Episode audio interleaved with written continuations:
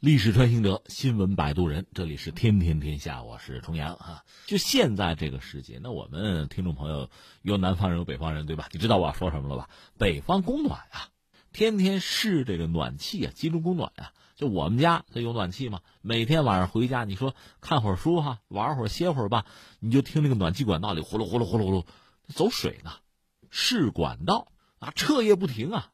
给人一种什么呢？一个就是太闹腾啊，第二个呢是一种安稳感。哎，你看没有？这暖气马上就到啊，放心啊，坚持两天啊，甚至有些家庭可能现在就已经觉得暖和了啊，至少温乎了，是这种感觉。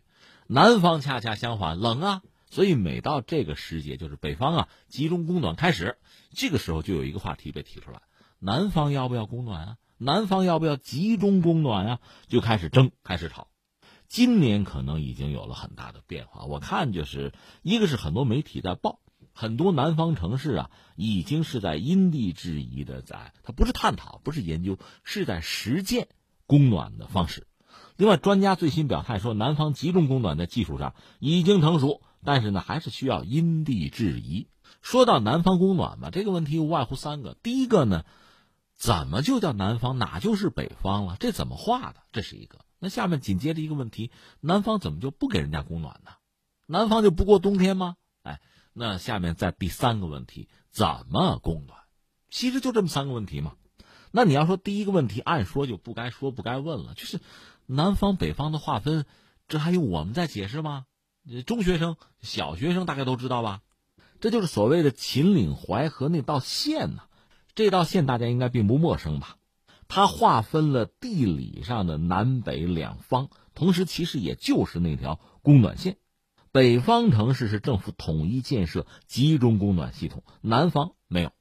那这道线是谁画的呢？当然它自然地理存在哈，关键是谁把它提出来的？你看中国版图之上，在中间啊，这个雄鸡嘛，这个腰啊，中部哈，绵延两千公里，秦岭淮河一线横贯东西，划分南北。这条线往南。用个什么文艺啊、文学的词汇描述，橘林京东油绿啊，往北啊，乔木秋末多凋，凋谢的凋，这是比较文艺的说法啊，对仗哈。但实际情况可能比我们说的这两句要复杂的多呀。那你说这条线谁提出来的吧？早了，应该是一九零八年，这有一位学者叫张向文，他是当年中国地学会的首任会长。张孝文在一九零八年提出来，中国南北的分界就是秦岭淮河这道线，这是从自然地理分区的角度啊啊提出的这么一个划分。这种分界线两边的气候差异是比较大的，那么对于农作物生长，对当地的这个民居建筑，其实这就很重要，它有个参考作用嘛。那这方面资料我看的不是很多，其实你说是一道线，倒不如说它是一个带，就它是有宽度的，咱们也得几十公里吧。兰州大学的陈全功教授吧，他们是首次对中国的这个南北分界线还给了定量定位的分析，最窄处是二十六点四二公里，最宽处一百九十五点四一公里。这道线呢，其实不叫线，是带，它是有宽度的啊。另外还有好多学者想把这事儿精细化，你比如说，呃，陕西师大有一个地理系的这个刘运汉先生，他是主张南北分界线秦岭段画在秦岭南坡。八百米等高线画那儿，他有他的道理。那中科院的一位院士叫任美鄂，他是希望把南北分界线画在秦岭北坡七百米等高线那个地方。还有中国地理学会的理事长黄炳维先生，他说这么着就画在，就是中国南北分界线画在秦岭啊那个主脊线上，这是秦岭啊想精细化有。另外，关于淮河也有争议，淮河嘛，中国呃七大江河之一吧。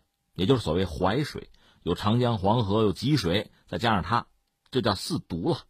淮河本身没有入海口，因为所谓黄河夺淮啊，所以地理学家呢，就是那咱这么着啊，洪泽湖以下以人工水渠、苏北灌溉总渠作为这个分界线来分南北。当然，你要这么一分，有人说大的范围看是可以的，但是从小范围看呢，可能不尽合理吧？学者嘛，这个争嘛。所以你看，我们由此得出一个结论，就是说秦淮这条线吧，你说想特别特别明确、精准的把中国南北方划分出来，其实很难。它首先是个带的概念吧，另外学者们有这样那样的各种各样的想法，是吧？所以我们说南北方，中国划分南北方，那就是个大致的区域，你真不能太较真儿。更何况你说分南北方之后，它还有一个个人体感的问题，这个你画南北方的时候也不可能考虑得到。我刚才特别谈到体感，有人讲南方冬天比北方冷啊，感觉冷啊，就说南方人到北方不觉得北方的冬天多么寒冷，北方人到南方会觉得南方冬天冷，这很正常。原因在于南方的这个空气湿度大，衣服相对潮湿吧，贴在身上它不保暖。就南方北方所谓的冷，其实又不一样。南方室外的温差不是很大，冬天呢室内很冷；北方室内呢，它和室外完全就不是一个世界了。这是我们说到的体感吧，一直以来其实就是如此。你看啊，一个是南北方的划分，它其实最早还是指导农业生产吧，包括建筑是这样的。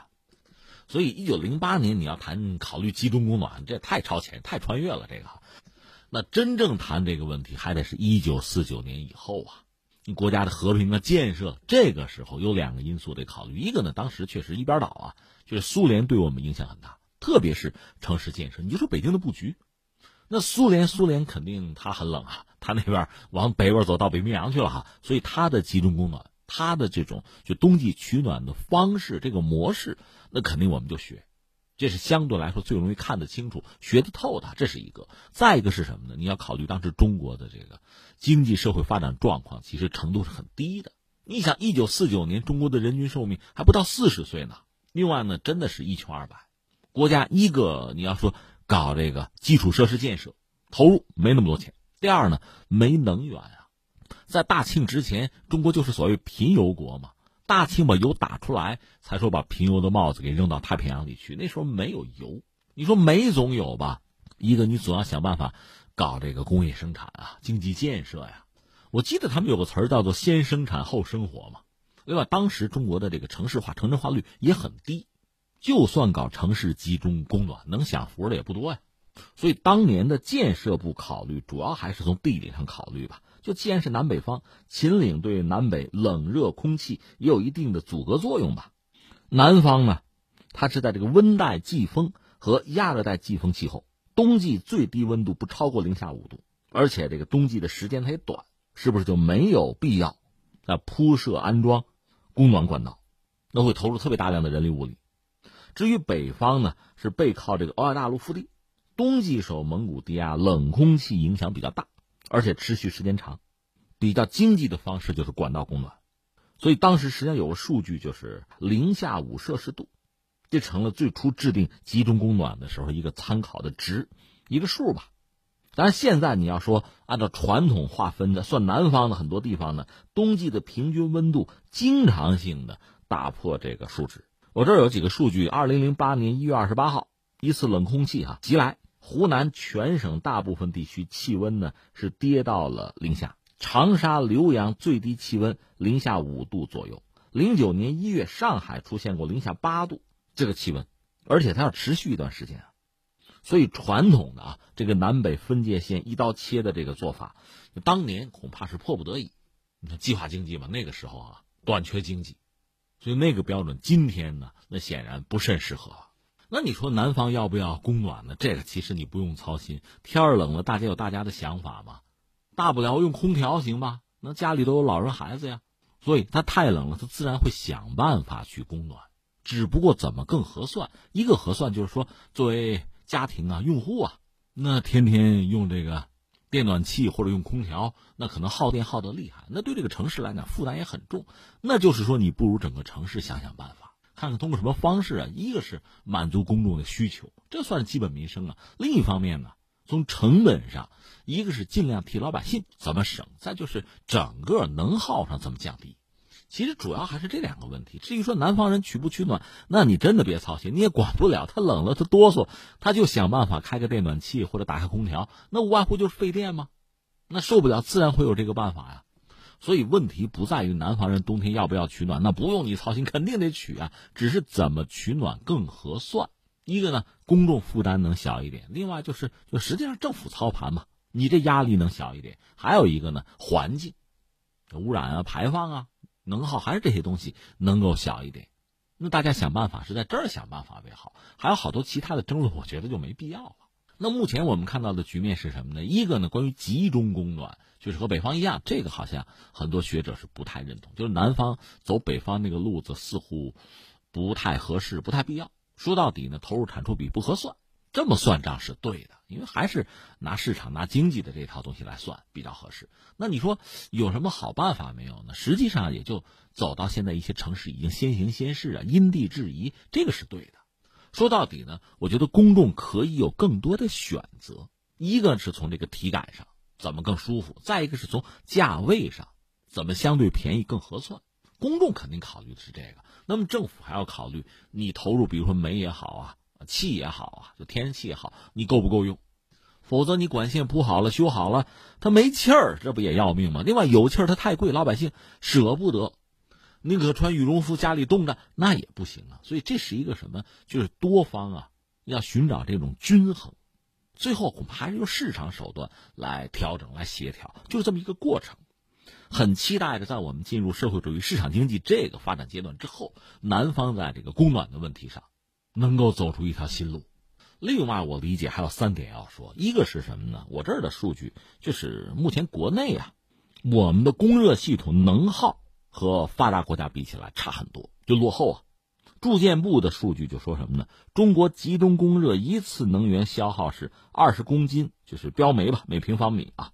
这个比欧洲可能高出一倍，甚至比人家就我指同纬度甚至更高纬度啊，这个国家要高一倍。而且欧洲国家的集中供热呢，它那个能耗还覆盖了夏季的这个制冷啊，四季生活的热水，所以我们这方面需要做的工作还非常之多。目前我们新建的这个建筑集中供暖呢，每平米能耗大概是八公斤的标煤，老建筑呢就是二十五公斤了，差很多。如果进行节能改造的话，中国的老建筑就北方了呗，每平方米就能节约十二公斤煤。每进行一平米的老建筑的这个计量改造，就能支撑新建一平米的建筑能耗。现有的供热呢，这个能耗不增加，也能够支撑新建筑的发展，能支撑十年，这很合算的一个事情啊。所以呢，有测算说，通过改造啊，北方的采暖地区每年节省的这个供热用煤，得有两千多万吨。你要算就是标煤的话，按九百块钱一吨的话呢，那可以节约费用一百八十四个亿。所以对北方来讲，就算取暖啊，还有很多事情可做。而北方省出来的这个堆到南方去，那也相当之可观了。这是一个啊。另外一个呢，因为现在我们考虑新能源，一个是风能，还有比如说核能。这个对南方的供暖呢，应该都是利好的消息。那最后第三，我要说什么呢？那就是我们在搞这个房地产项目的时候啊，不管南方北方，应该充分的把这个问题考虑进去，包括南方这个采暖的问题，已到如今之地步啊，大势所趋了。那下面就是一些具体的基础设施建设，包括旧房的改造啊，新房的这个设计施工啊，怎么把这个问题更好的考虑进去？这已经不是个先知先觉的事儿了。是你不要落后于这大势所趋。